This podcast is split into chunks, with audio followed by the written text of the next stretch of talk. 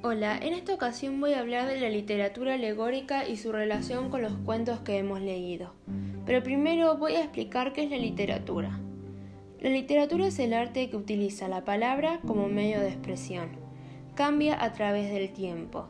Se le llama literatura al conjunto de autores y sus obras que a través de la historia han ido aportando obras en las que se expresan vivencias, emociones, conocimientos, ideas, etc. La alegoría tiene significados que van más allá de los expresados de manera literaria en el texto.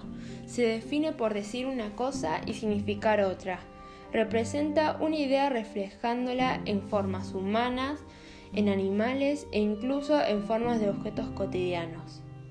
Por lo general, los autores utilizan el recurso de la alegoría para dar un mensaje más allá de lo escrito, algo que ellos están sintiendo o viviendo y no pueden ser contados abiertamente. La literatura alegórica es principalmente religiosa, por eso se caracteriza por tener aspectos alegóricos, metafóricos y simbólicos que se relacionan con la religión, la moral, la ética y la cultura cristiana medieval. En el cuento La hormiga de Marco Di Nevi nos muestra a unas hormigas que se fueron olvidando de sus orígenes, que solamente conocían el hormiguero y tenían temor a lo desconocido. También la valentía y curiosidad de una de las hormigas, que encontró una salida al exterior, y la mente cerrada de las otras hormigas que al no saber cómo era afuera, la mataron. Este cuento nos quiere decir a través de las hormigas que no tenemos que estar estancados en un mismo lugar, sino que tenemos que experimentar cosas nuevas y estar abiertos a cualquier idea o pensamiento.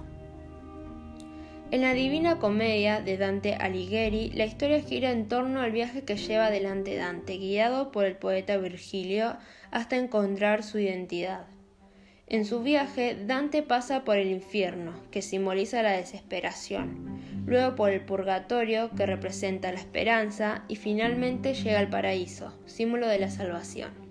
La Divina Comedia tiene algunos aspectos simbólicos como la pantera, que simboliza el pecado de la lujuria, el león, que simboliza el pecado de la soberbia, y la loa, que simboliza el pecado a la, a la avaricia y la codicia. La Divina Comedia está relacionada con la religión. Bueno, gracias por escuchar, espero que les haya gustado, nos vemos las próximas.